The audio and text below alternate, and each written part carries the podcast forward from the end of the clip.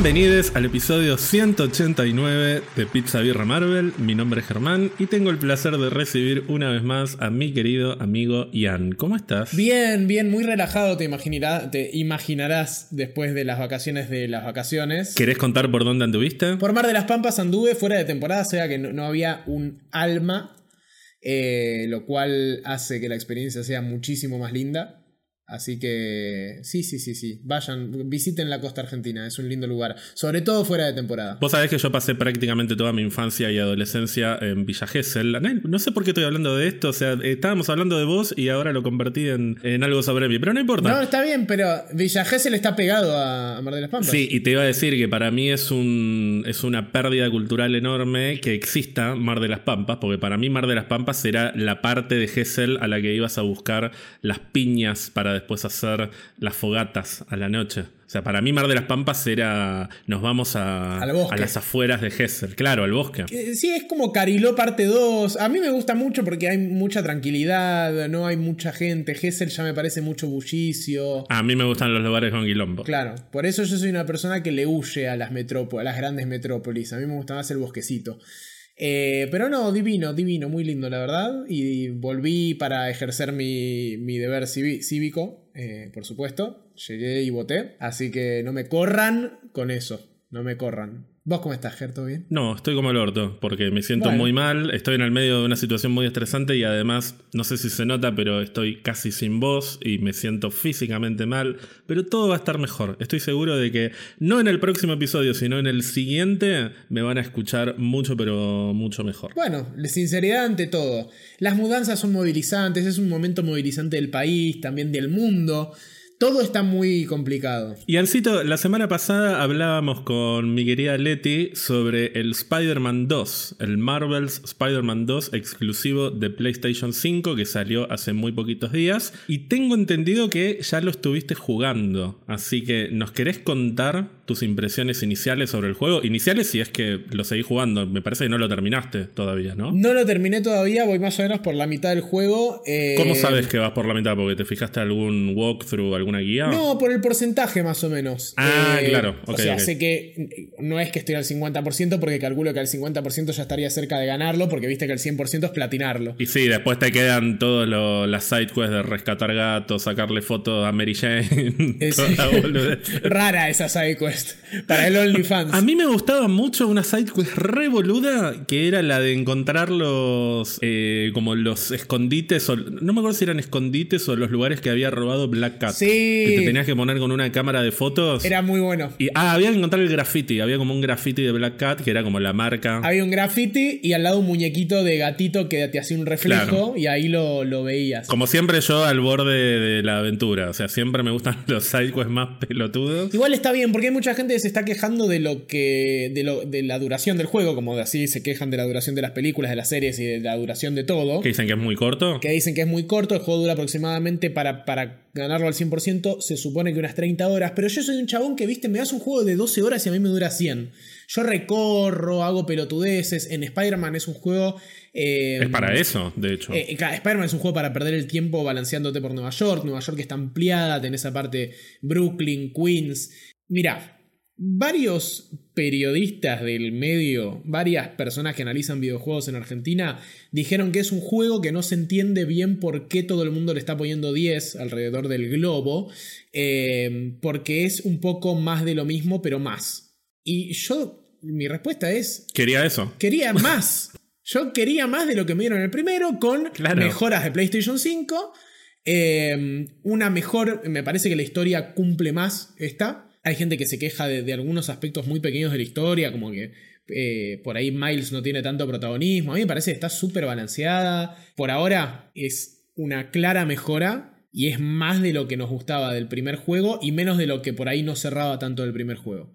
Entonces, impresiones generales, o sea, recomendadísimo. Si tienen la posibilidad de jugarlo ahora, eh, vale cada centavo y si no, esperen a que salga para PlayStation, eh, para PC, que seguramente lo hará en los próximos dos añitos, calculo. Pero sí, sí, impresionante. Mucho easter egg de cosas de Marvel en general. Eh, los estoy descubriendo poco a poco. Algunos me los estoy spoileando. Pero la verdad es que sí, sobre todo si les gusta Spider-Man, es una muy buena historia de Spider-Man. El primero también fue una muy buena historia de Spider-Man, pero este redobla la apuesta. Y eso que cambiaron al actor, que eso no me gusta. Cambiaron al actor de ya en el primero, cuando lo remasterizaron, ya lo cambiaron. Ah, pero sigue siendo el mismo de la versión remasterizada. Sí, pero con otro cortecito de pelo. es el que jugué yo, ese, el que es más Tom Holland. El que es más Tom Holland, exactamente. A mí me gusta ese Peter Parker. Es más tu tipo de Peter Parker, me parece. Y sí, y sí. Un poquito más twink por ahí, el Peter Parker. Pero el, a mí me, me gustaba más el primero como Peter Parker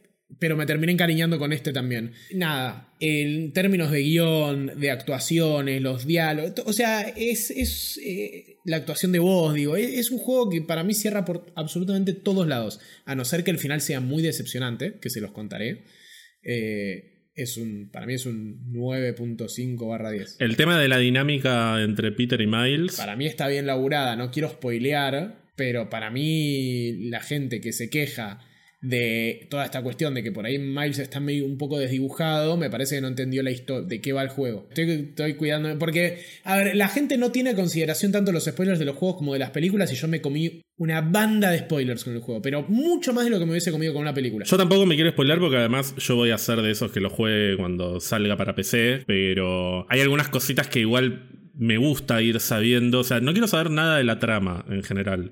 El juego, yo tengo como mi hipótesis, por lo que vi, que es que toda la historia parece estar basada en la invasión de Craven a Nueva York, pero está el trasfondo de Venom. Entonces, a mí me parece que tarde o temprano Venom se va a ir volviendo más importante en esa historia y es muy probable que en el tercer acto del juego Venom sea, si no el villano principal, uno de los villanos principales, que es algo parecido a lo que pasa en el primer juego, que vos empezás con Mr. Negative como el villano principal, pero después se va, se va desviando para otro lado la historia. Tampoco quiero spoiler ese juego, aunque sea de hace millones de años. ¿Sabes qué me gustaría saber? Esto por ahí, esto no tiene que ver con la historia necesariamente, tiene que ver más con el gameplay, pero fueron muy criticadas en su momento las misiones de Mary Jane. ¿Hay algo por el estilo en este juego? Sí, pero le encontraron una vuelta. A mí me, me, gustó. Tuve una sola misión con Mary Jane hasta ahora. O sea, se juega con Mary Jane. Hay un momento en el que jugás con Mary Jane y la verdad es que estuvo bueno. O sea, lograron que la misión. Por ahí hay otra, eh, pero de nuevo voy por la mitad del juego. La misión que jugué con Mary Jane estuvo buena. Fue, fue piola. Mary Jane ya no es la misma que en el primer juego en términos de personaje, así que tiene otras skills ahora que, que un poco hacen valer la pena el tiempo que pasas con ella de alguna manera. Tiene, tiene un par de, de, de momentos así que vos medio que entras en la misión y decís, uy, esto es esta cosa bodrio del primer juego que no me gustaba, pero están muy limitadas esas ocasiones y al mismo tiempo eh, están, eh, son, son divertidas ahora, no es una parte medio bodrio tipo, uy, este puzzle que en el 1 pasaba mucho, uy, tengo que hacer este puzzle de, de, programar la composición química del brazo de adamantio para no sé qué. Eso a mí me encantaba. Sí, me imaginé. Todas esas misiones de laboratorio a mí me encantaban. me imaginé, bueno, tenés eso, la mayoría son optativas y están mejor hechas para mí, son divertidas. Eh, llevan un poco más de pensar también, pero están, están piolas. A mí me gustaban mucho las que había que encontrar la corriente y el voltaje exacto. y tenés que ir calculando más 2, menos 3. Hay de eso por toda la ciudad ahora que las podés hacer como side quests. Me encanta. Eh, y la verdad están bastante, bastante bien. Y hay una opción, es un juego con muchas opciones. Eh, es muy customizable la experiencia, sobre todo en términos de accesibilidad. PlayStation le está dando muchísima bola a eso. Y hay formas de que estén todos los puzzles simplificados. Eh, hay formas de que el, combate, el sistema de combate eh, sea distinto dependiendo de no solo de la dificultad, sino de qué tantas ganas tenés de que eh, la asistencia sea de tal o cual manera. O sea, incluso esto no es un spoiler ni mucho menos, hay una configuración para qué tan asistido querés que sea el balanceo por la ciudad. Y si vos lo bajás al mínimo, eh, es un quilombo balancearse. Es súper realista, o sea, tenés que calcular más o menos para dónde estás agarrándote con la telaraña, eh, pero es súper, súper realista y cambia mucho la física del balanceo. Yo lo tengo en la mitad ahora, estoy como, como que no sea tan facilongo, pero que tampoco con el otro es como que te llevas puesto un auto todo el tiempo. Está bueno eso, porque yo en general prefiero que por ahí toda la parte de, puzzles y de, y de como de cosas que requieren más ingenio sean más complicadas pero que las peleas sean lo más... No te digo que sean simples porque también está bueno tener que, pensar, bueno, le tiro esto, le tiro con lo otro, pero Prefiero que la historia avance y no tener que estar media hora peleando contra 50 matones, que también llega un momento que, las mecánicas se vuelven muy repetidas, porque por más que vos tengas 50 ataques distintos, si le agarras la mano a 3 o 4 y ya está, vas a usar siempre los mismos, porque ¿para qué voy a probar tirar otra habilidad si ya sé que con esto lo voy a ganar? Y se vuelve un poco repetitivo. Y también está el tema de que mm, ponele que fuera algo más, eh, ponele que fuera un personaje que no tiene poderes. A mí me parece bien que las mecánicas sean lo más realistas posible, porque si yo me tiro del balcón ahora y trato de balancearme con una tela de araña, lo más probable es que me estrelle contra el asfalto y termine hecho puré. Pero si yo soy Spider-Man y tengo un sentido arácnido y tengo una intuición que una persona que no tiene poderes nunca va a tener, me parece que también debería ser un poco más fluido y, debería salir más naturalmente. Entonces hasta desde la historia me parece que está justificado que no sean tan complicadas las mecánicas de movimiento. Bueno, hay daño de caída configurable, que lo puedes activar, pero es ridículo, porque es Spider-Man eh, cayendo de un piso 6, que en cualquier película, cómic, lo que sea, aterriza normal, porque es una araña, proporcionalmente hablando. No, ponele que pierde la conciencia, se desmaya por algún motivo, o está drogado, o lo drogaron con algo, y bueno, ahí sí, pero de alguna manera se va a salvar. Claro, sí, sí, pero bueno, acá podés ponerle el daño de caída. Hay gente filmándose, tira, tipo, se sueltan de la telaraña, caen al piso y mueren. Pero bueno, son todas cositas para ir probando cada uno cómo quiere tener la experiencia de juego y yo celebro que estén las opciones, por lo menos. Sin spoilers, ¿los villanos te están gustando? Sí, eh, Craven es tan imponente como debería ser en la película de Sony que vamos a tener el año que viene. Eh, que no lo van a lograr. Esto es Sony metiéndose un palo en la rueda de la bicicleta, tipo el meme, porque están haciendo un Craven de la San puta para el juego y el Craven de la película va a tener que estar a la altura. A mí me resulta un poco raro que Craven y Venom estén en el mismo juego, te voy a ser sincero, pero bueno, nada, no quiero spoilear, todavía no sé bien qué va a pasar, así que seguiré con la historia y les contaré mis impresiones generales. Y Ancito, tenemos que hablar del episodio 4 de Loki, pero no quiero dejar de preguntarte por el de la semana pasada, el episodio 3, 1893, en el cual tuvimos una serie de aventuras a finales del siglo XIX que a mí particularmente me gustaron mucho y que además me encontré con un montón de sorpresas que las discutimos con Leti y explotó el falopómetro en términos de teorías. Lo dije en el episodio, es una lástima que no esté Ian porque siento que estaba todo dado como para como para darle rienda suelta a las teorías delirantes. Así que, ¿me querés contar rápidamente tus impresiones sobre el episodio anterior? Sí, te, soy sincero, se me mezcla un poco con este porque los vi muy cerquita. El episodio anterior lo terminé viendo hace un par de días. Es muy fácil. Uno transcurre en el siglo XIX y el otro transcurre en la TVA. No, no, está bien, está bien, pero eh, tratando de, separar un poco qué pasaba en el anterior y qué pasaba este, me encantó muchísimo la actuación de voz de Miss Minutes en este capítulo. el el, nivel de, gradiente emocional que presenta la actriz cuando está, sobre todo cuando se quedan ellos dos solos en el, como en el laboratorio este de él lleno de maniquíes y toda esa escena, me encantó, me encantó. Eh, Miss Minutes, eh, regla 34 en internet, debe estar lleno de gente fantaseando con, con esa voz. Eh, pero no, no, no, me, gustó mucho en general la temática de, de época, me, me causa mucha simpatía. La música me pareció brillante, todo lo que es la, parte musical cuando estaban como en plena persecución y suena el pianito como si fuese de, cine viejo, me, también me, me, gustó muchísimo. Todo, todo, todo me gustó muchísimo. Si no eh, lo que sí, yo no exploté en términos de falopómetro. Eh. Por ahí es porque no tenía el incentivo necesario, como que por ahí vos me potenciás en ese sentido. Pero el único momento en el que me explotó el falopómetro fue cuando vimos por primera vez el, invento de él, digamos, la, la bolita esa que se abre. Sí, que no lo mencionamos la semana pasada, pero hay mucha gente que está diciendo que esa podría ser una versión medio prototipo del núcleo multiversal ese que tiene Kang en Quantum Mania. Exactamente, yo pensé lo mismo. Eh, también la forma es muy parecida a la nave en sí misma. Claro, es que son un poco parte de lo mismo. Sí, eh, totalmente, totalmente. Lo, lo, vi un poco por ahí el tema del falopómetro.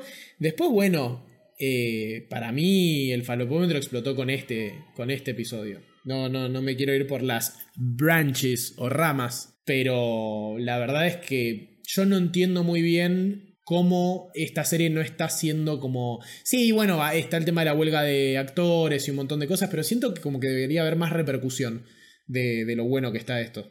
O por, ahí, no sé, no les gusta tanto. No sé, pero siento que es como contenido de Marvel de calidad que hace mucho que no teníamos y, falta explosión, teorías en las redes, como un montón de cosas. También es cierto que el mundo se está yendo al carajo progresivamente, entonces eh, puede ser que la, atención esté acaparada en otros, en otros temas, en Twitter y demás, pero, pero nada, estoy, estoy muy motivado. Sí, yo creo que hay un poco de algoritmo también, en, por lo menos en mis timelines, que me están mostrando todo el tiempo cosas que no tienen que ver directamente con esto. Aunque ya me comí un par de spoilers de, de otros temas que nada, lo hablaremos en su momento. Pero sí, me parece que es un contexto bastante particular, tanto por cuestiones geopolíticas como por lo que decís, la huelga de actores. Sí, Sí, sí, completamente de acuerdo. Pero bueno, espero que, que tenga un poco más de repercusión llegando para el final. Yo creo que sí. Yo creo que nos quedan dos semanas de esto. Nada, no, y vamos a estar en las puertas de las elecciones, olvídate.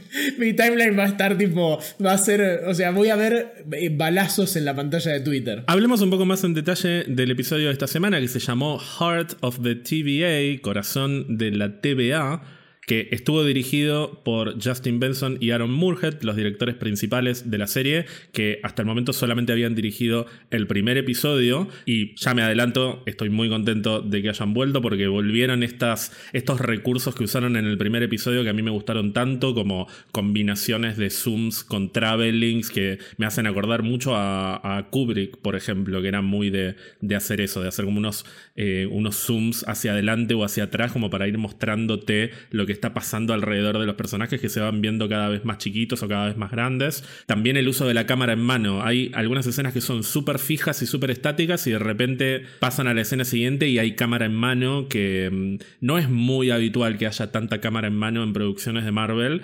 Yo lo tengo particularmente más asociado a lo que son los hermanos rusos, a las películas de Capitán América y a un poquito menos a la tercera y cuarta Avengers. Pero nada, a nivel visual me parece que el episodio se vio perfecto de principio a fin. Y el guion además estuvo a cargo del escritor principal de la serie, que es Eric Martin, junto a Catherine Blair, que también es parte del equipo de guionistas. Eric Martin está presente en todos los guiones de esta temporada, de principio a fin. Y es una serie en la que se nota que saben desde dónde vienen y hacia dónde van. O sea, se nota que están contando una historia que está muy pero muy bien pensada. Después, bueno, se abre la posibilidad de especular con un montón de teorías que después no, no necesariamente se van a cumplir, pero en términos de trama creo que en el quinto y el sexto episodio va a quedar todo bastante, bastante resuelto. Yo por lo menos ya estoy satisfecho en términos de, de cómo se está desarrollando la trama, independientemente de que después pase o no pase lo que uno puede llegar a especular. En la última serie de Marvel que comentamos, ya para el cuarto capítulo estábamos diciendo, che, esto está, yendo para cualquier lado y hagan lo que hagan en el quinto o sexto episodio, medio que no, no se va a resolver bien. No se trata de que quedan cosas por resolver. Se trata de que por más que las resuelvan,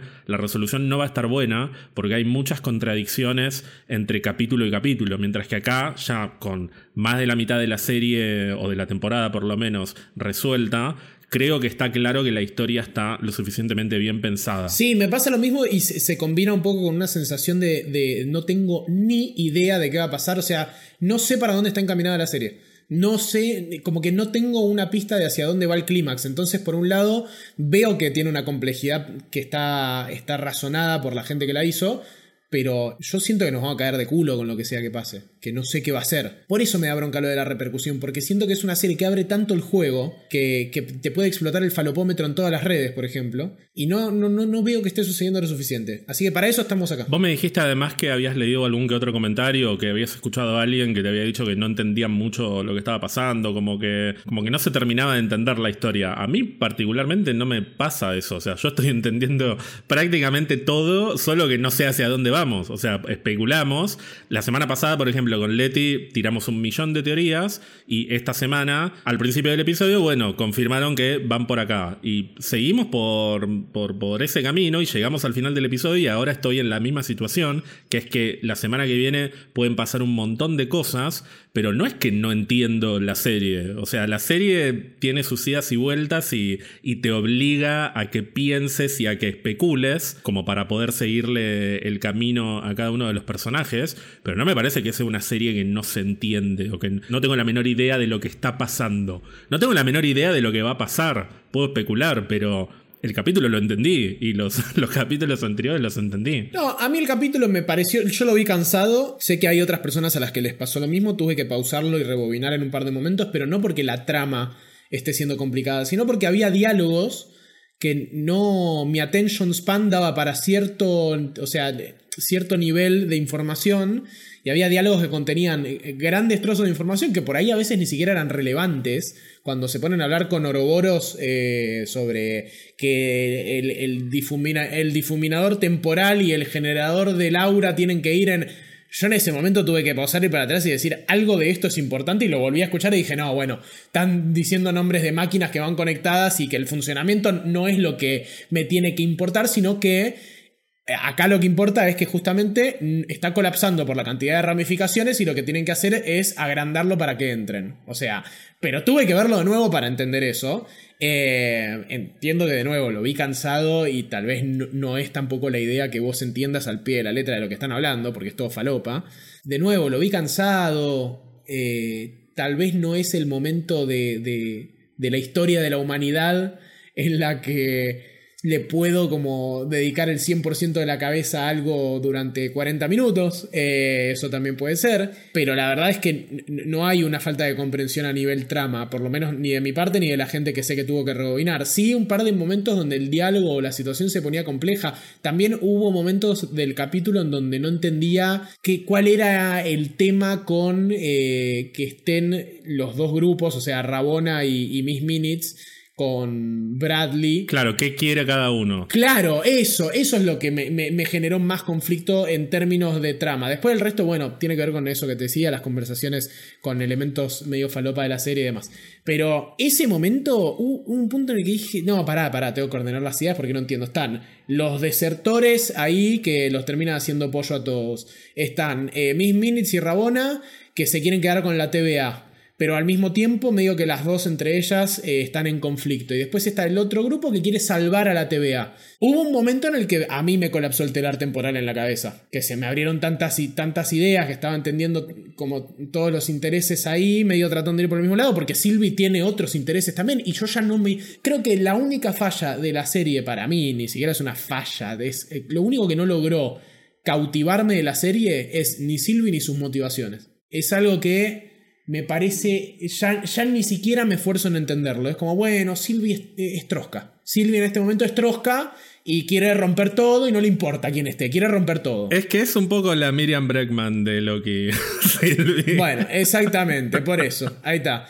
La tenemos a la Miriam Bregman que quiere romper todo y yo ya medio que en un momento la dejo de escuchar como a Miriam Bregman, o sea... Un poco, cada, tanto le tira también a Mobius por ahí un... Ah, pero la sacaste de Yahoo Respuestas. Sí, pobre Mobius, la liga siempre, boludo. Repasemos un poco entonces, porque en el episodio anterior había quedado Rabona con Miss Minutes en, en el final del tiempo, digamos, en la ciudadela al final del tiempo, donde está el cadáver de He Who Remains. Sylvie le había mandado ahí como diciendo, te vas a quedar al final del tiempo eternamente. Evidentemente no tuvo en cuenta que tenía un tempad. Es decir, me parecería un gran final para Rabona mandarla al final del tiempo y que se quede ahí para siempre, pero si se va con un tempad es al pedo porque a los dos minutos abre una puerta y se va, que es más o menos lo que hizo. Lo importante de esta escena es que en el episodio anterior Miss Minutes le había deslizado a Rabona que había un secreto muy importante que cuando Rabona se enterara se iba a enojar y con Medio que lo anticipamos. Dijimos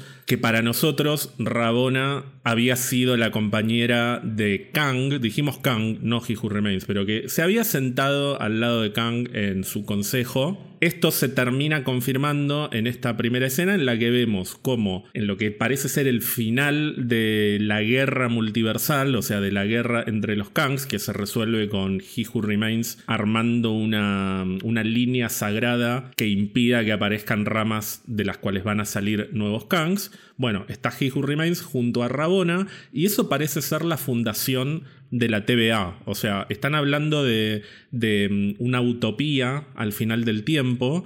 Y mm, He Remains la manda a Rabona como comandante de su ejército. O sea, no solamente es una persona que ayudó a He Remains, sino que fue la comandante del ejército de He Remains la manda a la TVA y ordena a Miss Minutes que le borren la memoria tanto a Rabona como a toda la gente de la TVA. Y esto es lo que llaman el protocolo 42. Lo importante de esta escena para mí es que se termina de consolidar la idea de que He Who Remains siempre fue el comandante de la TVA. Nosotros habíamos dicho en su momento que por ahí lo que nosotros veíamos como TVA en su momento había sido, no sé, la sala de guerra de diferentes Kangs. Yo creo que siempre fue el cuartel, entre comillas, de He Who Remains Creo que la estatua de Kang que vimos en el pasado de la TVA es la estatua de He Who Remains. Es decir, el Kang de la TVA es He Who Remains. Por más que aparezcan tres cabezas de Jonathan Majors en la pared, creo que es el cuartel de He Who Remains. Lo que pasa es que previo a que se terminara de, de, armar esta, lo, que ellos llaman la utopía al final del tiempo, que es la línea sagrada. Previo a eso, la cara de, de ese equipo era He Who Remains, acompañado por Rabona, que era su comandante. Y una vez que se terminan de erradicar todas las líneas temporales de las cuales vienen otros Kangs, por algún motivo He Who Remains dice bórrenle la memoria a todos, y yo creo que ahí es cuando instala la mentira de los guardianes del tiempo. Es decir, por algún motivo He Who Remains decidió que para que la TVA funcione, él se tenía que quedar 100% aislado y no intervenir ni siquiera en el manejo de la TVA. Y por eso Rabona termina convirtiéndose de alguna manera en la responsable de que la TVA funcione mientras He Who Remains se queda ahí sentadito. Que eso es algo que cuando Rabona se entera de que todo esto existe gracias a ella, y ni siquiera puede disfrutar del triunfo de, haber ganado la guerra, se siente una marioneta de He Who Remains. Y ahí es cuando Miss Minutes le dice, no lo necesitamos a él, tal vez nunca lo necesitamos. Podemos ser nosotras las que gobernemos la TVA sin necesidad de He Who Remains. Que de acá surgen dos cosas. Una es que la intención de Rabona va a ser recuperar la TVA porque es suya, porque la siente propia, porque ella es la que ganó la guerra, ella es la que consiguió que existiera la línea sagrada, ella es la gran responsable y la persona a la que entre comillas, habría que agradecerle que no haya una invasión eterna de infinitos Kangs. Así que ella quiere ser tanto la, jueza principal de la TVA como la dueña de la TVA como la, persona que era He Who Remains. Y por otro lado está el tema de que por más que Miss Minutes le diga eso, después de la semana pasada creo que lo que diga Miss Minutes no se puede confiar nunca porque Miss Minutes tiene su plan propio que evidentemente es tener un cuerpo, eh, un cuerpo para ella misma, que eso es uno de los temas con los que debatíamos tanto con Leti y empezamos a especular que por ahí quiere el cuerpo de Rabona o por ahí siempre fue Rabona. Ahí es cuando se nos fue, nos explotó la cabeza con teorías que de todos modos siguen vigentes. Es decir, se puede seguir especulando con eso. Yo estoy teniendo un problema,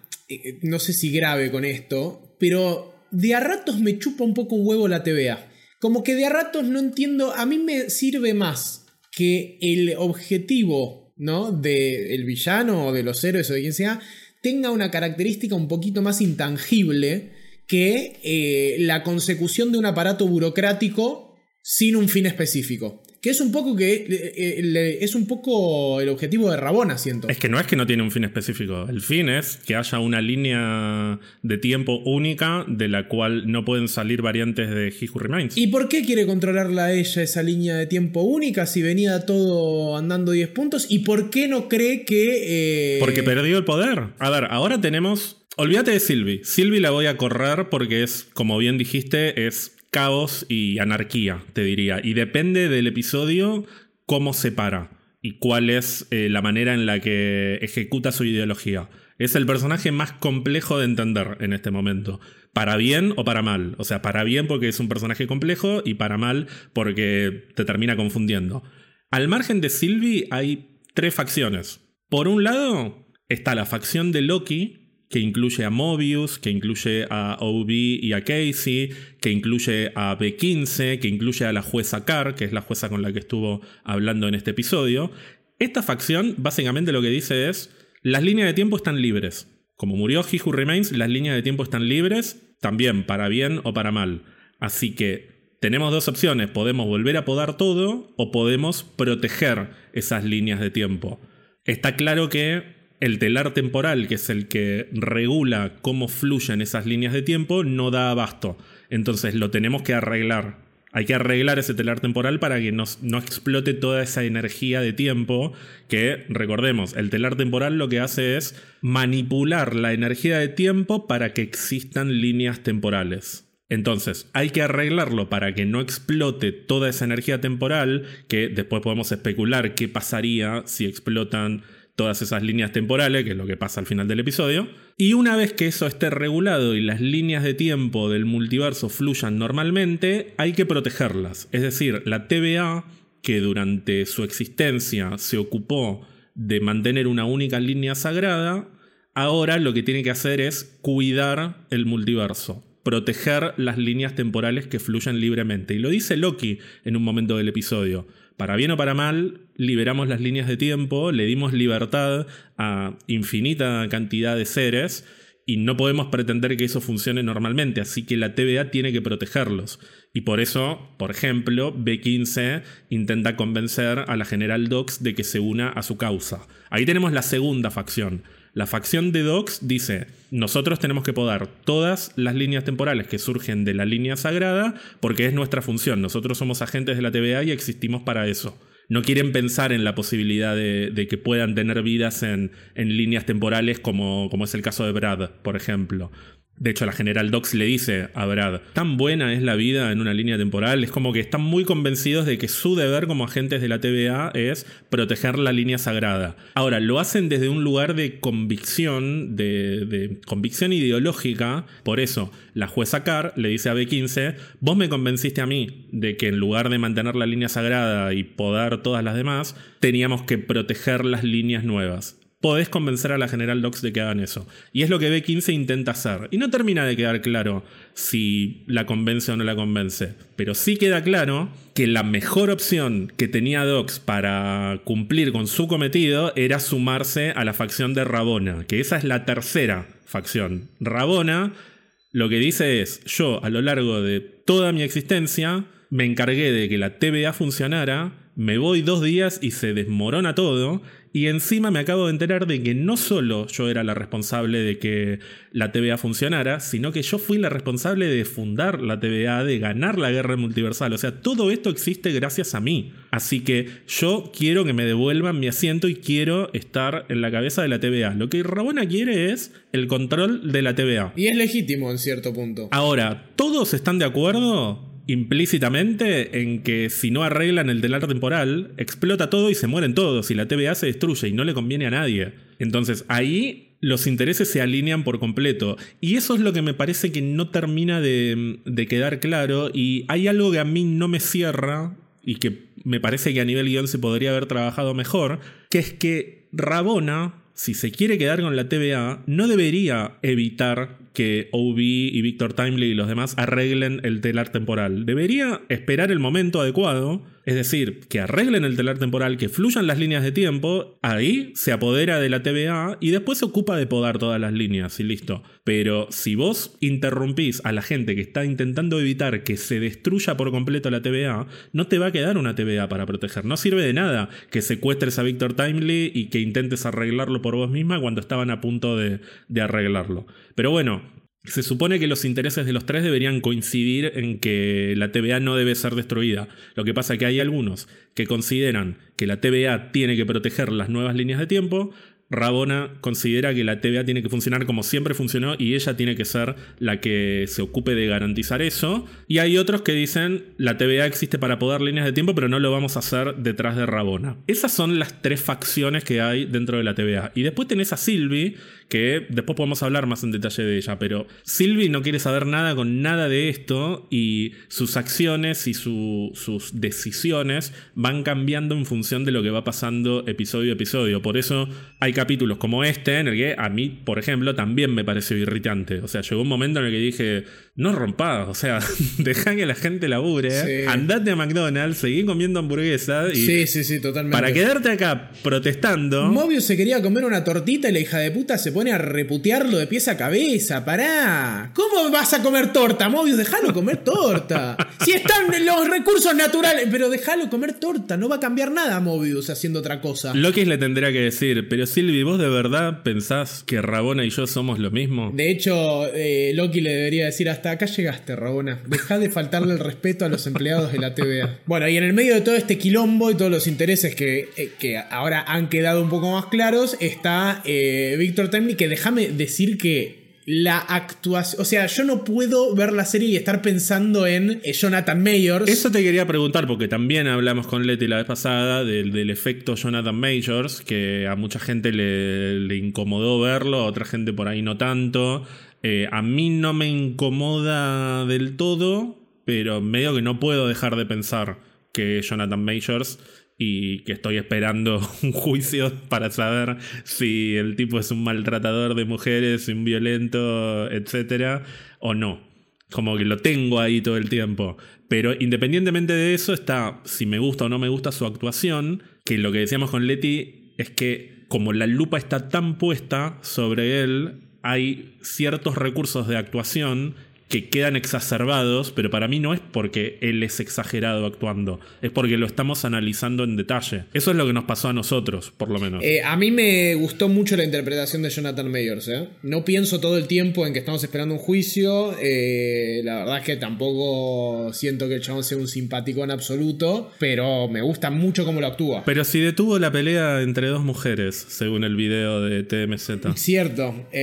bueno, y Víctor Timely también un poco eh, las unió a Rabona y a, Miss Minutes. Estamos todos muy sesgados y, nos atraviesa la cuestión de, Jonathan Mayors, pero me parece que pude hacer un pequeño parate mientras veía el capítulo y la verdad es que me gustó mucho cómo actúa. Después veremos si es un forro hijo de puta o, lo que sea, pero por el momento y en estos dos capítulos me gustó mucho cómo actuó. Y las interacciones con Oroboros me me hicieron cagar de risa y me dieron ternura también y fue como Oroboros es lo más. Bueno, se confirma algo que también habíamos dicho la semana pasada, que es que hay una paradoja cerrada entre OB y Victor Timely, que es que Victor Timely basó su trabajo en el manual de OB, pero OB basó su manual en el trabajo de Victor Timely, que desde su perspectiva no tenía los recursos como para poder implementar sus ideas. Y nada, el hecho de que exista esta paradoja, este loop que no se puede explicar, para mí abre la puerta a que pueda haber otras paradojas y otros loops en la historia, que bueno, después veremos cuáles pueden ser y cuáles no. Yo personalmente sigo estando más del lado de que esto siempre de alguna manera pasó. No sé exactamente cómo, no sé hacia dónde va, pero creo que seguimos viendo lo que lo que fue en su momento los orígenes de la TVA. Por eso la pieza que Víctor le da a Ubi, que para mucha gente es un prototipo del núcleo de la nave de Kang de Quantum Mania, es la pieza clave que le faltaba a Ubi para poder armar este multiplicador de no sé qué falopa, que es lo que permitiría que el telar temporal se estabilice y se amplíe lo suficiente como para que fluyan todas las líneas temporales. Y bueno, yo creo que eventualmente esta temporada termina con el multiverso que conocemos desde antes y el multiverso en el que hay infinita cantidad de Kangs que eventualmente van a dejar de aparecer porque He Who Remains va a unir todo en una única línea temporal. O sea, yo creo que vamos camino al principio, una vez más. Hablemos un poquito de Sylvie, que tanto nos, nos exaspera. Yo le tengo mucho cariño, igual. Lo que pasa es que, como te decía, en este episodio me da ganas de decirle,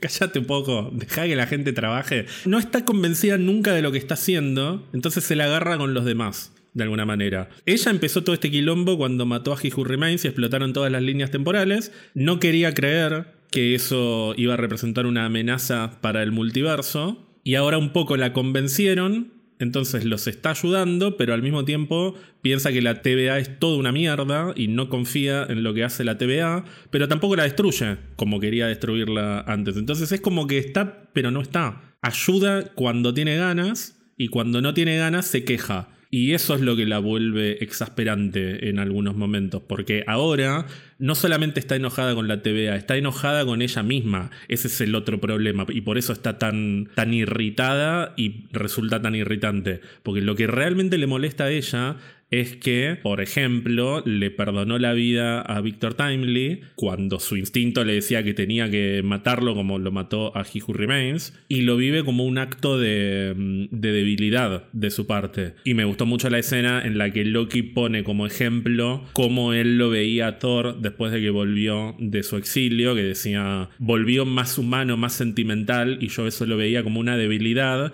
y ahora entiendo que los sentimientos no son una debilidad. Así que vos no deberías sentirte más débil porque tus sentimientos te llevaron a que le perdonaras la vida a Víctor Timely. Al contrario, deberías sentirte más fuerte. Ahí prácticamente se me bajaron los pantalones. Me gustó muchísimo el diálogo entre ellos. De hecho, cuando termina diciéndole, bueno, somos dioses, como fumátela, me, se me puso un poco la piel de. Pero no, no, no banco para nada eh, la dirección que tomaron los guionistas con Sylvie. Porque es lo que vos decís, está quedando como irritante. Es un personaje que era como que iba a estar muy en el foco porque ya hubo gente a la que no le cayó bien en la primera temporada. Era una temporada para que la muestren muy zarpada. Yo me imaginaba algo como más rockstar, algo más tipo eh, chica mala, bate de béisbol, campera, tipo Spider-Punk. No sé, quería algo así como más zarpado eh, y más divertido. Y cuando cada vez que aparece en cámara, yo digo otra vez la loca esta quejándose de algo, pegando carteles en la puerta de la facultad, que hincha pelota. ¿Entendés? Vendiendo pan relleno, basta. O sea, era un personaje que podía tomar casi cualquier dirección, porque no sabíamos cómo le había pasado en el interín, no sabíamos qué había pasado con ella, y dejarla en este rol de la que se queja y la que piensa que está todo mal todo el tiempo, sin hacer nada aparte. Pero la semana pasada sí hizo algo. La semana pasada a mí sí me gustó. Porque la semana pasada fue un agente del caos. Que es lo que Loki es muchas veces. La semana pasada Loki tenía su objetivo, Rabona tenía su objetivo. Y en el medio aparecía Sylvie con sus objetivos propios que no tienen nada que ver con los de los demás. Y era casi una fuerza de la naturaleza que interfería tanto en los objetivos de Loki como en los objetivos de Rabona. Esta semana está acompañando a Loki y a Mobius, pero no está de acuerdo con Loki y Mobius. Entonces está todo el tiempo quejando de lo que está haciendo. Está en un proceso de reconfiguración de lo que le pasa a ella, de, de, su perspectiva, de su ideología, porque para ella la TVA no debería existir y las líneas temporales deberían fluir libremente, pero al mismo tiempo no puede quedarse sentada y dejar que, que las cosas transcurran como tienen que transcurrir porque está todo a punto de destruirse por completo y ella se siente responsable porque es la que inició todo. Pero entonces ponete de un lado, es como toma posición. O sea, nunca fue tan clara la analogía con el contexto político. O sea, se está quejando de todo, pero no resuelve la parte de la praxis. Hay momentos en los que colabora con los protagonistas, pero se queja de lo que está haciendo. Y hay momentos en los que no colabora con los protagonistas e interfiere. Y hasta beneficia a la villana de repente. Pero por lo menos está siguiendo su, propia convicción. Es como que en cada capítulo va Está muy perdida, está, está, muy perdida ella como personaje. No me parece que sea igual un error de guion, creo que es el camino por el que decidieron llevarla. Querían que sea funcional a la derecha, y es lo que es. Todo el capítulo. Es que no, es que en este capítulo no está siendo funcional a la derecha. La semana pasada sí. En este capítulo está siendo funcional a los protagonistas, pero se está quejando todo el tiempo. Entonces andate. O sea, si no vas a ayudar. Déjalo comer tarta, Mobius. Andate a tu casa. Posta. Me reinchó las pelotas esa escena. Lo ¿Qué te importa si Luis fue o no fue a su línea temporal? Andá vos a tu línea temporal. Ah, no, no tenés. Andate a McDonald's, listo, no hinche las pelotas. No me cae bien, Silvi. Yo le tengo cariño. Yo le tengo cariño, pero, pero necesito que, que tome partido y que se comprometa políticamente. igual llegando al final ya se la ve más comprometida con el Team Loki por ahí. Sí, sí, por eso te digo, en este capítulo no fue funcional a la derecha, pero fue una molestia. Es como, Silvi, dale Mirá el quilombo en el que estamos, déjame comer una tartita, si no podemos hacer nada, déjame comer la tarta, sí, pobre Mobius. Lo que pasa es que es un personaje que también proyecta mucho, por eso digo que no me parece que sea un error de guion o un error de, de cómo escriben al personaje. Me parece que ella está tan frustrada por no poder vivir como un humano normal que se la agarra con Mobius porque sigue en el personaje de, de, la gente de la TVA y como del empleado de oficina, que mm, a mí me parece interesante igual que le diga, ¿cómo puede ser que están en peligro infinidad de líneas temporales y vos seguís comportándote como si fueran simplemente líneas en un monitor. El tema es que en ese momento no se puede hacer nada más que esperar, o sea, no hay nada más que esperar a que OB y Victor Timely armen lo que tienen que armar. Sylvie no confía en ellos porque no confía en la TVA, para ella la TVA son enemigos. Y se la agarra con Movio porque quiere que Movio vaya a cortar corrientes y callado. Entonces quiere que vaya a hacer un piquete, aunque ese piquete no va a servir de nada, porque lo que hay que hacer ahora es esperar que los otros dos terminan de armar la, la chirimbola esa. Y por eso también la frase de estamos jugando a ser dioses, y Loki contestándole es que somos dioses, para mí sintetiza bien lo que le está pasando al personaje, porque Sylvie lo último que quiere es comportarse como un dios. Ella quiere vivir como un ser humano normal, que es lo que no pudo hacer a lo largo de toda su vida. Ella empezó siendo una niña, nunca, nunca llegó para mí a sentirse como una diosa. Porque cuando era una niña que estaba jugando con muñecas, la agarraron del brazo y se la llevaron como si estuviera haciendo algo terrible. Y a partir de ahí vivió toda su vida de apocalipsis en apocalipsis. Ella hoy quiere vivir como un ser humano normal y no puede, y le molesta que de una manera u otra, tanto su vida como la vida de toda la gente que vive en el multiverso termine quedando supeditada a las acciones de la TVA, ya sea porque la TVA poda esas líneas de tiempo o porque la TVA decide cómo deben fluir las líneas de tiempo, las protege, etc. Que es lo que le dice Loki. La TVA puede ser eso, la TVA puede proteger a la gente. Y Silvia le dice, ¿por qué tiene que proteger la TVA a la gente? ¿Por qué no podemos dejar que todo fluya normalmente? No, no es necesario que juguemos a ser dioses. Y hay una decisión de dirección que para mí es excelente en esa escena, que es que cuando Loki le dice, somos dioses, no lo están filmando a él en un plano corto, en un plano cerrado de, su cara o con un contrapicado para que parezca un personaje imponente. No, te muestran la cafetería con todos los. Eh, con, todas las tartas en un plano súper abierto y se los ve a ellos dos chiquititos. Y creo que esa decisión de dirección le da otro sentido también a esa frase. O sea, somos dioses, pero en realidad no somos nada, porque al final de cuentas, por más que creamos que nosotros podemos hacer lo que se nos cante y vivir la vida como se nos cante, siempre va a haber algo por encima de nosotros. De hecho, el techo de esa cafetería está llena de círculos que hasta parecen ojos que los están mirando. Como que todo el tiempo hay algo superior a ellos. Así que somos dioses, tenemos que actuar como dioses, pero no podemos no comprometernos con lo que está pasando en este momento. O sea, el, el, proceso evolutivo de Loki como personaje, no solo en esta serie, sino en esta temporada puntualmente, para mí es magnífico. Loki se está convirtiendo, y lo vengo diciendo todas las semanas, se está convirtiendo en uno de los personajes más importantes para todo el multiverso. Está cuidando al multiverso, está preocupándose porque el multiverso pueda existir. Sí, es un personaje que cambió al 100%. Yo casi que lo siento como si fuese otro personaje. Eh, a mí un poco me sigue molestando no sentir...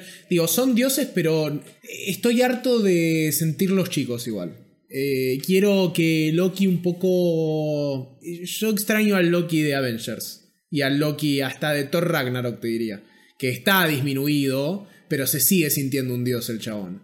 Extraño ese orgullo un poquito. Como que siento que algo debería haber conservado. Pero siento que lo Pero lo tiene. No, no, no. Porque para no, porque para mí decirle somos dioses lo está tomando con otra perspectiva y otro tipo de responsabilidad ahora. Eh, lo que él dice es somos dioses, somos responsables de cuidar todo este quilombo de las líneas de tiempo, no le puedes dar libre albedrío a la gente de irte. No, yo quiero al Loki soberbio y, orgulloso. Extraño, yo quería que quede un poco de villano adentro de Loki. Y lo siento demasiado heroico por ahí de ratos. Es que para mí los elementos de villano aparecen en los momentos micro, como cuando lo torturó a Brad hace un par de semanas, o, cuando hizo toda la ilusión con las sombras. O mismo en este episodio, cuando lo va a buscar a Brad, se ve como un personaje amenazante, pero tiene un propósito, que es algo que antes no tenía. Y de hecho, el primer episodio de la primera temporada se llama Propósito Glorioso, el Glorious Purpose con el que tanto joden durante la primera temporada, que después lo dice también el Loki clásico. Su propósito glorioso era sentarse en el trono y gobernar. Y él ahora encontró otro propósito que a su manera también implica mucho egocentrismo de su parte, porque él ahora está asumiendo por decisión propia el rol de protector de todo el multiverso. Eso también es un poco soberbio. Y en este intercambio con Sylvie para mí se nota. Después, en los momentos más micro, puede sacar la parte más de, villano la parte un poco más oscura. Pero para mí, después de 15 años de MCU, es una gran decisión que Loki no siga siendo el mismo personaje que vimos 80 veces, que ya lo vi muchas veces y me divirtió muchas veces, pero si lo tenemos a esta altura de este universo, yo personalmente necesito que sea algo diferente. Es muy personal. Después, bueno, vos podés extrañarlo como villano. Obvio, este iba a decir eso. Pero yo lo prefiero así. Eh, tal vez, eh, para mi gusto, está un poquito pasado en. Está muy estoico para mí. Pero para mi gusto, es un tema muy personal. ¿eh? lo que sí me molestó mucho, pero ya es una cuestión de que le tengo bronca directamente, es que le diga, somos dioses, se va y ella va atrás como una boluda. Igual porque no entiende qué carajo hacer. Andate. Quédate ahí, comete un pay y andate a tu casa. Eso de que lo, lo sigue atrás como si fuese un niño. Es como, bueno, no sé qué hacer, así que bueno, ya está, lo sigo a Loki, igual. Hablemos un poco, si querés, de la facción de la General Docs, que encontró su triste final en este episodio. Habíamos dicho, primero la jueza Gamble le pide a B15 que intente convencerla, a la General, de que se una a ellos en una nueva TVA que no pode las líneas de tiempo, sino que las proteja. Y le dice, vos me convenciste a mí, así que confío en que la podés convencer a ella. Por otro lado, tenemos a que está intentando convencer a los agentes para escaparse y Docs lo calla rotundamente, porque Brad lo que quiere es vivir en una línea de tiempo y Docs está con el dogma de que la TVA y los agentes de la TVA tienen el propósito de proteger la línea sagrada, etcétera, etcétera. Ahí viene B15, B15 intenta convencer a Docs de que se una a ellos y de que estos agentes se unan a esta nueva TVA que proteja las líneas de tiempo.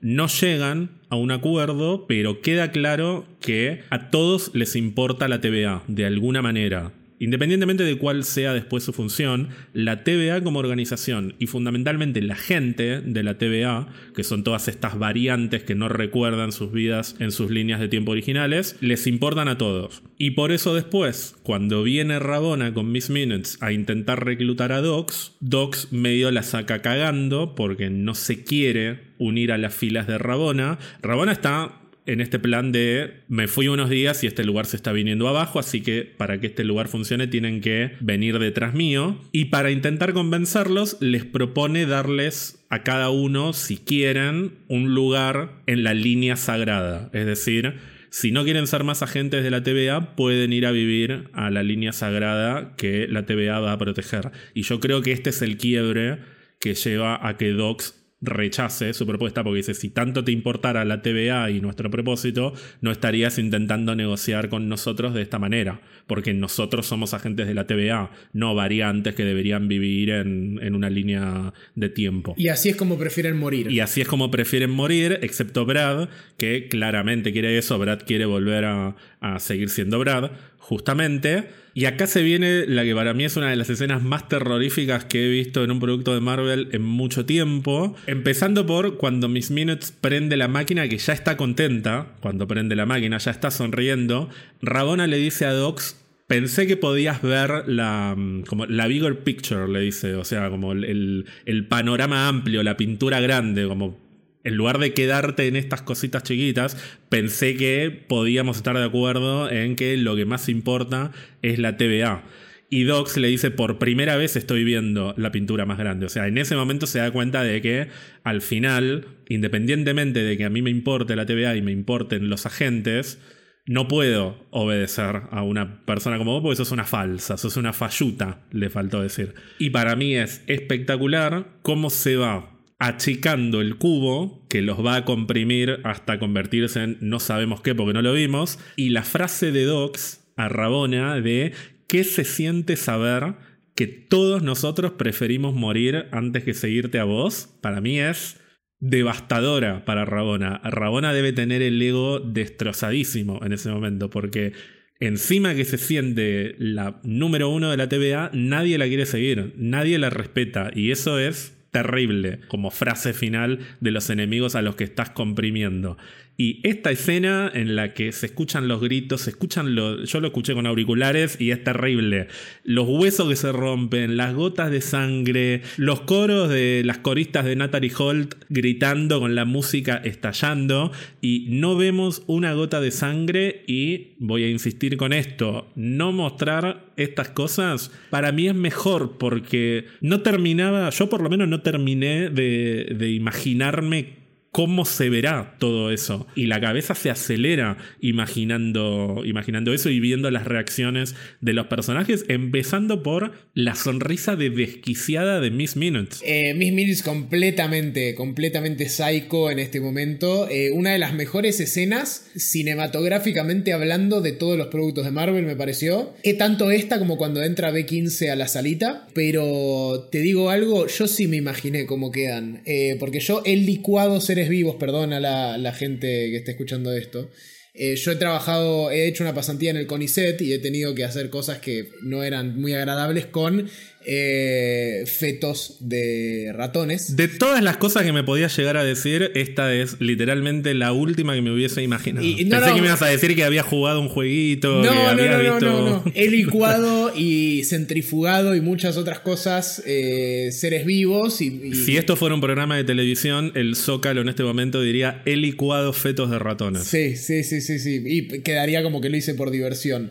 Eh, pero no, era para detectar las causas de la preeclampsia, que es una condición que afecta a un porcentaje bastante grande de embarazadas alrededor del mundo y que es sumamente riesgosa, así que eh, fue una investigación en nombre de la ciencia y de encontrar una cura para una una condición sumamente grave. Paréntesis, y esto corre 100% por cuenta mía, ojalá que el CONICET pueda seguir haciendo estas cosas bien, en el futuro. Bien, te haces cargo de lo, que, de lo que estamos diciendo. Me hago cargo de lo que digo. Bien, bien, bien, bien. Eh, así que tengo como que me iba imaginando y para mí cuando lo comprimís a cierto nivel es todo, todo rojo, todo líquido rojo. Mezcla de todo, pero es todo líquido rosa, rojo, por ahí. Bueno, cuando entra B15 hay un juego de plano y contraplano que la vemos a ella mirando casi a cámara, que está básicamente viendo lo que no vemos nosotros, y después está el contraplano que es su perspectiva con el Tempad, en el cual aparece Miss Minutes diciéndole cual Dennis Nedry en Jurassic Park, ah, ah, ah, le dice no, todo esto está cerrado. Ahí a mí me hubiese gustado que en el fondo, que se ve todo blureado, se viera algo muy, pero muy, muy, muy rojo, rojo escarlata, como para que mm, nos imaginemos todavía un poco más. O sea, que no se vea, pero sí que, quede claro que hay sangre. Sí, sí, sí, hubiese estado bueno. Hubiese, hubiese aportado a los elementos de terror del capítulo, que tuvo varios, de hecho. No hablamos de esto, pero eh, a falta de un producto de Halloween, Marvel sacó un capítulo bastante terrorífico. ¿Cómo a falta de un producto de Halloween? ¿No viste Werewolf by Night ahora en Technicolor la semana pasada? A falta de un producto serio y que no pretenda robarle la suscripción de Disney Plus a la gente, eh, tenemos un capítulo, un capítulo bastante terrorífico. Eh, me parece que cumple muy bien el capítulo en tema rendirle homenaje al terror así medio Kubrick en ese sentido. Los colores así medio, medio viejitos te, hacen acordar un poquito al hotel de, del resplandor, por ejemplo. Sí, el Overlook. Sí, todo lo disfruté muchísimo. El asesinato de todos los dogs y todos sus compañeros. Eh, y la entrada de B15 también fue, fueron momentos muy, muy, muy, muy buenos en términos de, de todo. Mientras pasa esto, Victor Timely se fascina con la idea de que hay una máquina de chocolate caliente y tiene la brillante decisión de ir a buscar un chocolate caliente acompañado por un agente. Y hay un momento muy lindo igual, el momento en el que Victor Timely se sirve el chocolate caliente y se le ofrece a la gente y el agente no quiere. Y ahí te das cuenta de que el tipo jamás en la vida hizo nada más que ser agente, porque cuando agarra el chocolate dice, qué rico que huele esto. Es una escena que parece una pelotudez. Yo cuando la vi dije, ¿qué está pasando acá? Me pareció medio rara la escena, pero después volví a ver el episodio y ya sabiendo cómo termina todo y teniendo, como diría Rabona, la bigger picture, me pareció un lindo momento como para reforzar esta idea de que toda la gente que está acá son todos víctimas de alguna manera y que ninguno puede disfrutar de esta vida que Sylvie tan utópicamente quiere que la gente disfrute en sus líneas temporales. Pero nada de todo esto importa porque viene Brad y lo poda a este agente, se lo lleva a Victor Timely con Rabona y vuelvo a decir esto que dije hace un rato. A mí lo que me hace ruido de todo esto es que me parece una pésima decisión en términos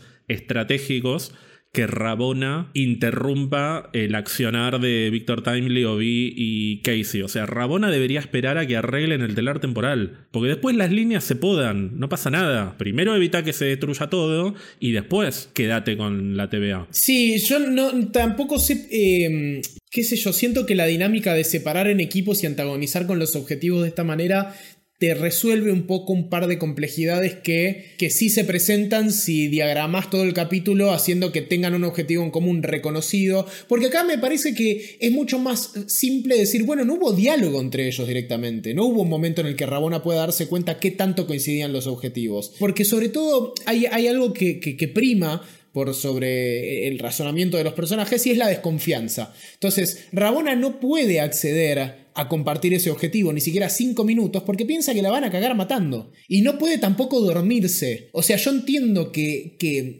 parezca que ella está trabajando en contra de su propio objetivo, porque ella ni siquiera confía en que ellos lo vayan a hacer bien, ni que entiendan cómo hacerlo. Hay un nivel de desconfianza tal, sobre todo entre Mobius y Rabona, me parece que está la mayor tensión, porque eran amigos y compañeros de laburo, que no permite que razonen de esa manera. O sea, yo siento que hay una cosa de, de, de, de testarudez, de terquedad en todo esto. Más allá de que, bueno, a nivel guion me parece que es más simple antagonizar desde los objetivos en un plano mucho más extremo que decir, bueno, me parece que es más inteligente esperar a que ellos lo solucionen y después yo hacer esto otro. Me parece que funciona. A mí no me. No, no me parece que se haya manejado bien Rabona. O sea, no, no creo que tenga sentido. Si vos te querés apoderar de la Casa Rosada y la Casa Rosada está a punto de ser tragada por un cráter que se va a abrir en los cimientos de la Casa Rosada, no secuestras a la persona que va a evitar que pase eso, porque si no te vas a quedar sin Casa Rosada. O sea, Rabona se está tendiendo su propia trampa al llevarse a Victor Timely. Sí, tenés razón. Pero bueno, en el momento parecía una excelente idea. Como también pareció una excelente idea descargar juegos no autorizados en el Tempad, que es algo que hizo Mobius en algún momento, que me pareció un chiste muy estúpido pero muy gracioso. Sí, lo fue. El solo, el solo hecho de imaginarme a Mobius bajando juegos en el Tempad, pues aparte son re personas que diría, ay, me bajo el Candy Crush, algún juego así revoludo. Mobius en general es un tiene una dad vibes que hacen que sea muy gracioso el chabón todo el tiempo. Bueno, tenemos esta secuencia que yo pensé que iba a pasar en el último episodio, pero transcurre ahora. O sea, se termina de confirmar que Loki es el que podó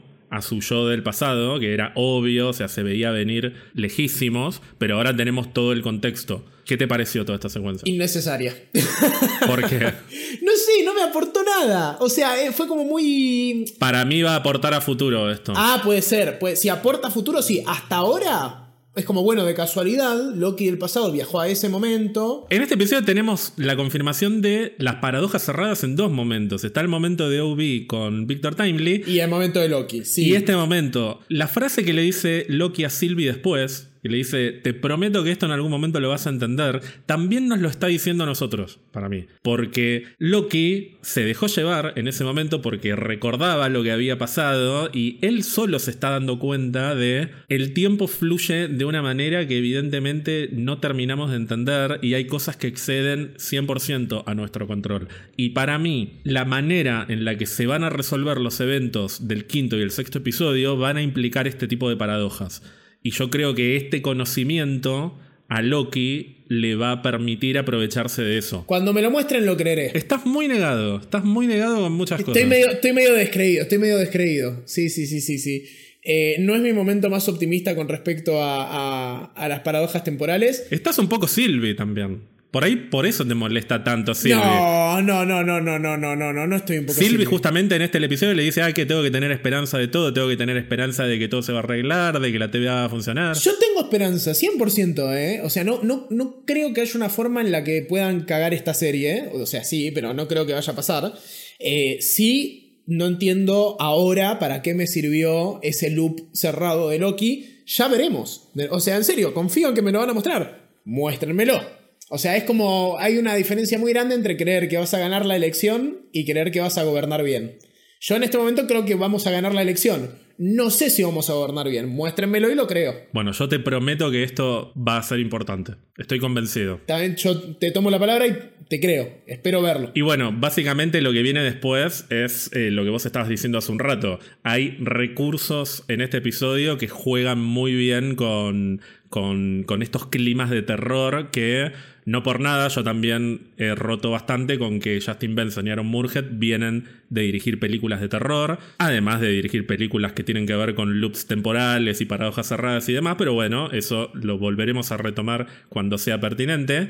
Me causó mucha gracia la tensión que hay con el teléfono que está sonando, que había sonado en el primer episodio, y yo también me quedé pensando, ¿quién estará llamando por teléfono? No, era Obi diciendo, che, ¿qué pasó que no me atendían? Es una pelotudez, pero descomprime. Esos momentos para mí que son graciosos y estúpidos descomprimen mucho el clima de tensión y hacen que no te tomes tan en serio lo que está pasando. Que a mí me gusta cuando las series te invitan a que no te tomes todo tan en serio y relájate un poco y disfruta con lo que está pasando porque te bajan las defensas y en la escena que viene después tenés que volver a subir las defensas porque tenés situaciones como la que parece que va a haber un jumpscare terrible, que es cuando Brad está en el medio de ese apagón y yo dije, me voy a asustar acá. Y no, muy pero muy de a poquito se va viendo la silueta de Loki que apenas se puede ver hasta que te das cuenta de que está ahí parado. Y no hay ningún jumpscare, es simplemente jugar con tus expectativas y que después, bueno, entre la otra y lo encante. Me gustó mucho toda esa secuencia. Sí, a mí también. A mí también, desde, desde la ambientación hasta todo el tema de la iluminación, yo pensé que iba a haber un jumpscare también y que me iba a cagar en las patas. Eh, y de hecho un poco genera un poquito de, miedo o de terror, me parece. Eh, no necesariamente hay que recurrir siempre al jumpscare, al ruido, al susto así sorprendente, pero la silueta, hasta que yo entendí que la silueta era Loki, e incluso cuando entendí que era Loki de una forma muy intimidante, también había un poquito como de, de cagazo. Aprecio mucho que esta serie se esté estrenando a las 22 horas, a las 10 de la noche, que la pueda ver en un horario nocturno con poca luz, que no, no la tenga que ver a las 7 de la mañana con el 42 tocando bocina y la gente puteando porque llega tarde al trabajo mientras yo estoy dormido intentando desayunar. Es una serie que está tan bien filmada que amerita ser vista en las condiciones correctas. No me voy a poner a, a decirle a cada uno cómo tiene que ver las cosas. Si la querés ver en tu celular tirado en el pasto de una plaza, hacelo, está todo bien. Pero yo volví a ver el capítulo de día y esa escena no, no, me pareció tan buena como cuando la vi a la noche. Porque justamente la ambientación me permitió disfrutar más de, de cómo, construyeron, cómo construyeron esa escena. Pero lo importante es que Rabona es podada. Es decir, Rabona ha caído en el vacío. En este o por lo menos cae en el vacío. Después veremos cómo sigue porque no sabemos qué pasó con la realidad al final del episodio. Pero Rabona es podada por Brad, manipulado por Sylvie. Disfruté la muerte de Miss Minutes. Gran escena. Gran escena la muerte de Miss Minutes. Cómo le va diciendo, pierdo mis habilidades cognitivas. Y Víctor, necesito decirte, necesito decirte. Y parece desesperado. Y cómo se va, se va glitchando toda. Y el tono en el que le dice, nunca vas a ser él. Es fantástico. Qué buena actriz. No puede ser el final de Miss Minutes, igual. Bueno, hablemos del final del episodio, ahora sí. El telar temporal, que convierte energía de tiempo puro en líneas temporales, está a punto de estallar mencionan que hay muchísima radiación temporal, que no tengo la menor idea. Cuando dicen radiación temporal, digo. Nos andás a ver. ¿De qué están hablando? Pero no importa. Escanean el aura de Victor Timely, el aura temporal, para abrir la puerta temporal y agarrar la máquina temporal para ir a destruir. El... Todo es una falopa. Y, Víctor se quiere hacer el héroe encima. Y me parece muy noble que se quiera hacer el héroe. Hay una escena del principio del capítulo que no mencionamos que. La del traje, la del trajecito. Cuando están discutiendo quién se va a poner el traje, me causó mucha gracia cómo están discutiendo Loki y Mobius. Dicen, no, pero fíjate que es más flaquito, entonces sos más vos. No, pero es más chiquitito. Lo que más gracia me causó, y por eso voy a quebrar una lanza a favor de Sylvie, es cuando Sylvie dice, tiene un casco, no se puede determinar cuál de los dos son. Es como que Sylvie también se prendió en la discusión. Me hizo acordar a Zulander, película en la que está Owen Wilson aparte, cuando Ben Stiller dice, ¿qué es esto? Es una escuela para, para hormigas, porque le muestra una maqueta de, una escuela. Me hizo acordar mucho también a Volver al Futuro, que es un gag recurrente que el Dr. Brown hace unas maquetas recontra sofisticadas y dice, perdón, no tuve tiempo de, de hacerlo bien. Esa para mí fue 100% intencional, como también me parece que fue intencional la referencia a Jurassic Park de Miss Minutes. Pero esta escena a mí no me estaba terminando de gustar musicalmente y dije, qué raro, qué raro que no me guste la música de Natalie Hall, porque era muy heroica la música en ese momento, porque Victor Timely estaba comportándose como un héroe, y después entendí por qué era muy heroica la música, porque era justamente a propósito, era una construcción de un clima que cuando se abrió la puerta y Victor Timely se convirtió en espagueti, el espagueti, los fideos rojos, además. Sublime, sublime, sublime. Sí, a mí me hizo acordar un poco, ¿sabes? A, a Mr. Fantástico cuando se espaguetifica en, en, Doctor Strange. Sí, leí que mucha gente lo asoció con eso, pero a mí me hizo acordar a otra cosa. A mí me hizo acordar, que de hecho me hizo acordar a algo que está más vinculado con esto. Me hizo acordar a Quantum Mania, el momento, la escena en la que Ant-Man está en ese vórtice de posibilidades en el que hay un montón de Ant-Mans. Que se desarma el gigante con espaguetis. Claro, hay un Giant Man que se deshace y no se termina de entender muy bien por qué se deshace y para mí esta escena resignifica ese momento porque justamente están en un vórtice en el que se supone que hay mucha energía temporal, porque está el núcleo ese, y el efecto es muy parecido. No es tan sangriento en Quantum Mania, pero, pero me parece que está conectado de alguna manera. Pero bueno, al margen de Quantum Mania, me pareció desgarrador ese momento. Dije, no. Aparte se le vaporiza el traje, todo. Todo, todo y el, el telar explota, las líneas temporales empiezan a fluir descontroladamente, que no se entiende muy bien qué está pasando hay cada vez más luz, se viene todo abajo, tenemos la cara de Loki iluminada y de repente se corta la música, se corta la escena, pantalla negra, créditos con música totalmente ominosa y una escena post créditos que nunca llegó. Pensé que ibas a decir y una escena post créditos, yo dije, "No, me la perdí." Llegué al podcast sin haber visto la escena post créditos. No, claro, yo me quedé esperando todos los créditos. Sí, y subrayo, me parece una gran decisión igual, ¿eh? Que no haya escena post créditos. Sí, obvio, Pero necesitaba que llegara, necesitaba la escena post créditos. ¿Qué pasará, no? ¿Se irán todos ahí al final del tiempo con, con Alioth y todo eso? Eh, o por ahí simplemente es un loop temporal que mientras no se rompa se sigue terminando el, multiverso, hasta que en alguna vez Loki no se poda a sí mismo y por ahí por haber dos Lokis eh, lo solucionan. No sé, no sé. Yo estoy convencido de que esto de alguna manera va a ser un loop. Y creo que en el próximo episodio no nos van a resolver de entrada la duda de qué pasó acá. Para mí el próximo episodio va a ser desconcertante de la misma manera que, por ejemplo, con Moon Knight tuvimos ese, ese momento en el que de repente despierta en el hospital y, no sabemos bien qué está pasando y pasa un rato largo hasta que entendemos dónde está dónde están Mark y Steven y cómo salir de ahí. Para mí lo que viene en el próximo episodio es similar en términos de estructura a lo que pasó en Moon Knight. Vamos a tener escenas que no vamos a comprender del todo lo que está pasando y al final del episodio de alguna manera se va a resetear algo y va a darse la posibilidad de que hagan las cosas de una manera diferente, pero no sé cómo, no sé hacia dónde va esto, porque yo sigo pensando que esto de alguna manera siempre pasó y que vamos a terminar en el mismo lugar del cual empezamos. O sea, para mí este loop no se rompe hasta, hasta Secret Wars.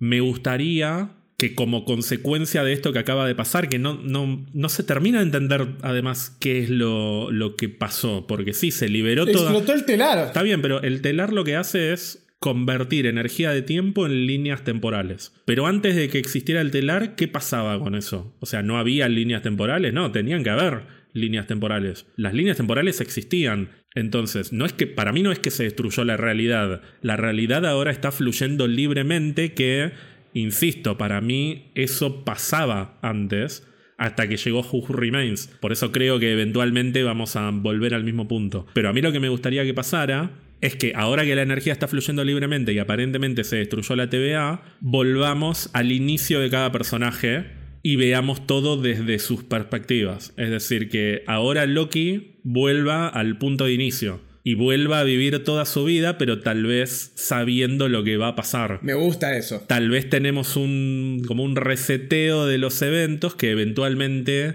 todos perderán la memoria de lo que pasó porque se va a formar la TVA y He Who Remains les va a borrar la memoria a todos. Me agrada. Ahora, como idea está buena, pero no sé, no tengo la menor idea de cómo ejecutarlo. O sea, no, no sé cómo, cómo puede pasar eso. Porque son muchas cosas, son, son muchas variables entrando en juego con muchos conceptos que son todos demenciales. Mira, este es un momento clave para el MCU en general, no solo para esta serie. ¿Ok? No quiero ni teorizar. No porque no quiera llegar a que Michael Fassbender viene y salva el día.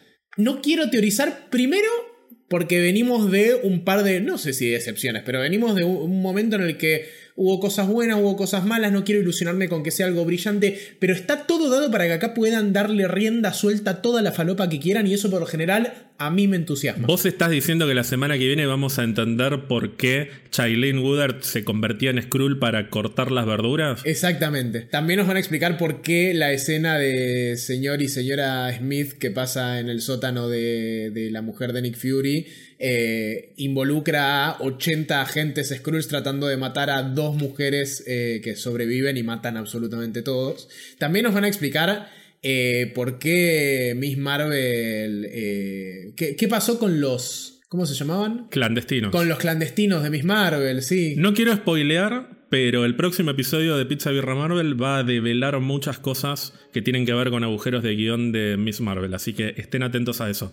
A mí lo que me parece importante de, esta serie, y que creo que lo tenemos que tener presente siempre para entender lo que está pasando, es que no podemos vivir los eventos de Loki como si estuvieran pasando linealmente a la par del resto de los eventos del MCU. Es decir, hay mucha gente que se está preguntando, porque lo leí en comentarios, y ahora que explotó todo, ¿qué pasó? ¿Se destrozó el MCU? No, porque la TVA... Está fuera del tiempo. Transcurre fuera del tiempo. Entonces, exactamente. esto no pasó ni antes ni después de nada. Esto siempre pasó y siempre va a pasar dependiendo de la perspectiva desde la cual te pares y por eso rompo tanto con que para mí es todo un loop. Porque yo creo que las líneas temporales, tanto de este universo, del MCU, como de otros universos que aparecen en el MCU, como el de, el de los Illuminati, del 838, o el del Doctor Strange Siniestro, que hubo una incursión, o los universos que todavía no vimos canónicamente en producciones del MCU, pero que seguramente vamos a ver en el futuro, como los de los X-Men, o como los de Spider-Man, o los de Amazing Spider-Man todo lo que pasa en la TVA transcurre antes, durante y después de los eventos de esos universos. Lo que cambia es la perspectiva desde la cual te parás. Vos podés ver Loki después de ver Iron Man, después de ver Avengers Age of Ultron o después de ver Secret Invasion y no va a afectar directamente a ninguna de las tres producciones porque desde la perspectiva de todas las series y todas las películas del MCU, los eventos de Loki siempre pasaron y siempre van a pasar en algún momento que está fuera del tiempo. Es muy abstracto pero después de ver muchas películas que tienen que ver con viaje en el tiempo y series que tienen que ver con viaje en el tiempo, vas entrenando la manera de, procesar estas cosas que para mí no es tan complejo. Lo que es complejo es después encontrarle sentido a las paradojas que justamente no le podés encontrar sentido porque por algo son paradojas. Así que no es que con los eventos de, de este episodio se destruye la realidad. De alguna manera esto se va a terminar armando de nuevo que todavía no terminamos de entender cómo lo van a hacer. Y eso va a garantizar que tanto la línea de tiempo del MCU como el resto de líneas de tiempo que eventualmente confluirán en Secret Wars o en otros proyectos sigan existiendo. No sé cómo, y sinceramente estoy en una situación similar a la tuya, que prefiero no especular demasiado porque quiero ver qué me ofrecen. Yo tengo una sola cosa eh, para decir, y es que hay un olorcito a cameo. Qué bien que le vendría a esta serie un cameíto un cameíto chiquito, no sabes lo que te levanta. O sea, un cameo bien puesto, no estamos hablando de un cameo de mierda. Estamos hablando de un cameo a lo Luke Skywalker. Estamos hablando de un buen cameo. Un cameo de esos que hace tipo. Che, bueno, no, tenés que mirarla. No, no venía viendo Loki porque la verdad no, Marvel. No, no, pero mirala. ¿Por qué? ¿Qué pasa? No, no te puedo decir. Mirala y fíjate. Eso. Eso necesita en este momento Marvel. No me importa, no es lo que yo no lo votaría esto en una situación normal. Pero lo que tenemos enfrente es destrucción y caos absoluto. Entonces lo que necesita en este momento Marvel es un cameíto. Es un cameo. Es lo que. No, nosotros no votamos cameos por lo general. No es que nosotros. Ah, qué lindo, cameo todo el tiempo, cameo. No, no, no nos importa. Nos importan las buenas historias, el buen desarrollo de los personajes. Pero en este momento. En este momento. Que Marvel viene problemitas con el fandom, internos, etc. Un buen cameo, uno piola. Ojalá que sea un cameo de alguien absolutamente intrascendente. Que aparezca, no sé, Oprah Winfrey por ejemplo, que no tenga nada que ver con el MCU, como cuando Paul Bettany, ¿te acordás? Las épocas, las doradas épocas de WandaVision que recordamos con Letty la vez pasada, que durante nueve semanas se especuló porque Paul Bettany había dicho que en el último episodio había podido actuar con alguien a quien él admiraba y era el mismo. infinitamente. Y era el mismo, espectacular. ¿Qué hijo de puta? Nueve semanas yo pensaba que era Dick Van Dyke, por ejemplo. Había gente que decía que era Patrick Stewart, que era Ian McKellen, y era Paul Bettany. Ojalá que sea algo así. Yo quiero que esta serie... Que tenga un cameo de Matt Damon haciendo de Loki al final. No, bueno, pero eso sería lindo. Eso sería, sería divertido. Yo quiero que esta serie trole un poquito también. Hay algo... No sé qué es a cameo o a pequeña introducción de personaje. Algo acá está pasando. A ver, está el mismísimo Kang como personaje secundario. O sea, tampoco digamos demasiadas cosas. O sea, está bueno si hay algún cameito, pero ya está. Yo veo algo grosso al final, ¿eh? Veo una conclusión grosa, grosa. Yo prefiero invitar a la gente a que vea la serie por lo excelentemente bien hecha que está, independientemente de que aparezca Patrick Stewart en bolas. Así votas en las PAS. Bueno, sí, así llamemos a que voten a, Zamora. Eh, bueno, no, en este momento un camedito. Y en este momento recomendamos por, por, por, Si hubiese sangre, recomendamos por sangre y por cameo en este momento. Porque veo mucha gente que eh, fana del MCU que no, no está agarrando con Loki. Y se están perdiendo un serión.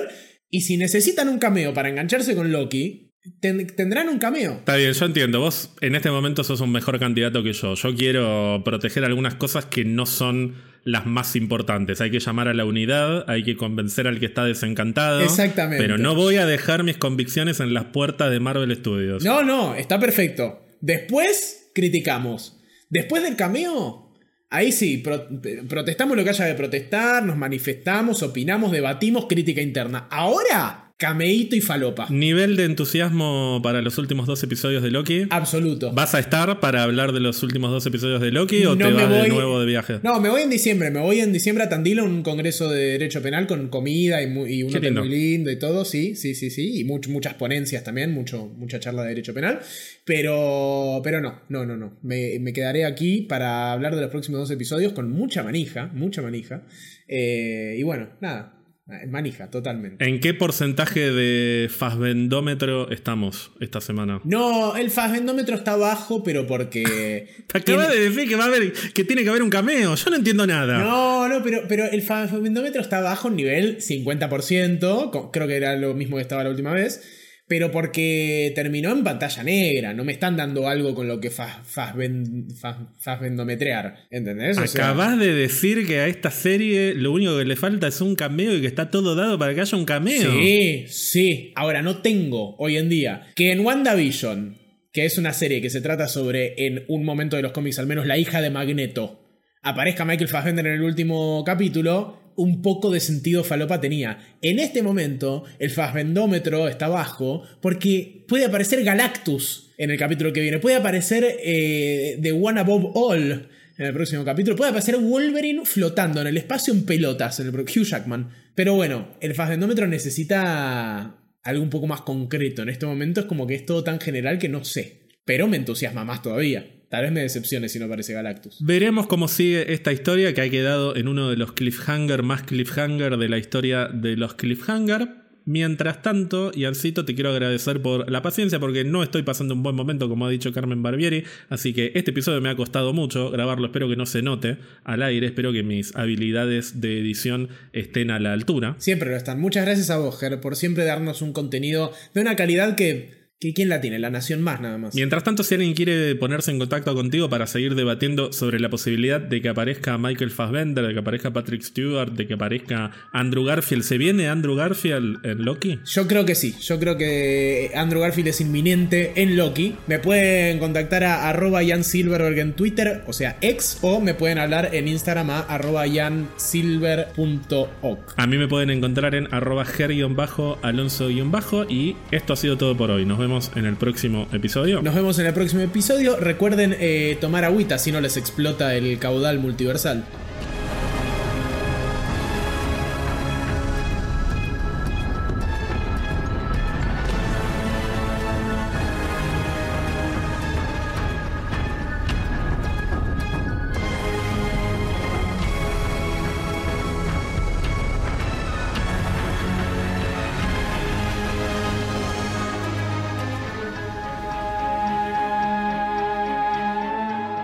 Recuerden seguirnos en Instagram, Twitter y Twitch para mucho más contenido.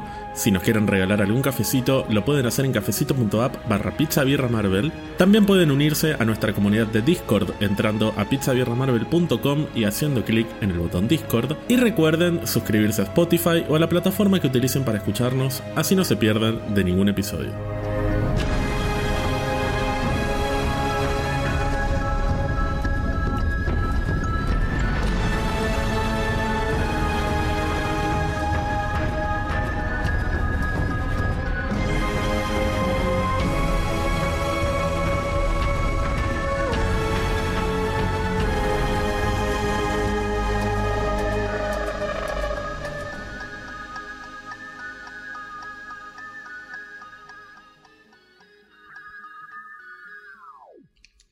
Te puse mi cámara, no me estás pudiendo ver en mi plenitud. No, pero pensé que era a propósito.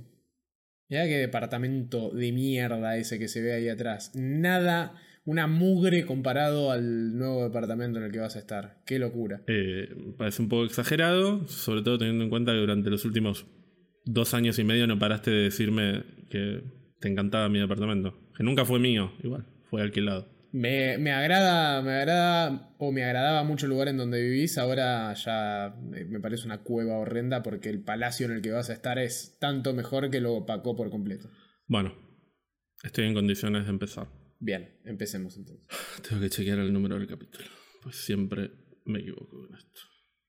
Ay, pero eh, no, no avanza mucho la historia principal del MCU. Sí, porque con Spider-Man Homecoming era una cosa que era terrible como avanzaba.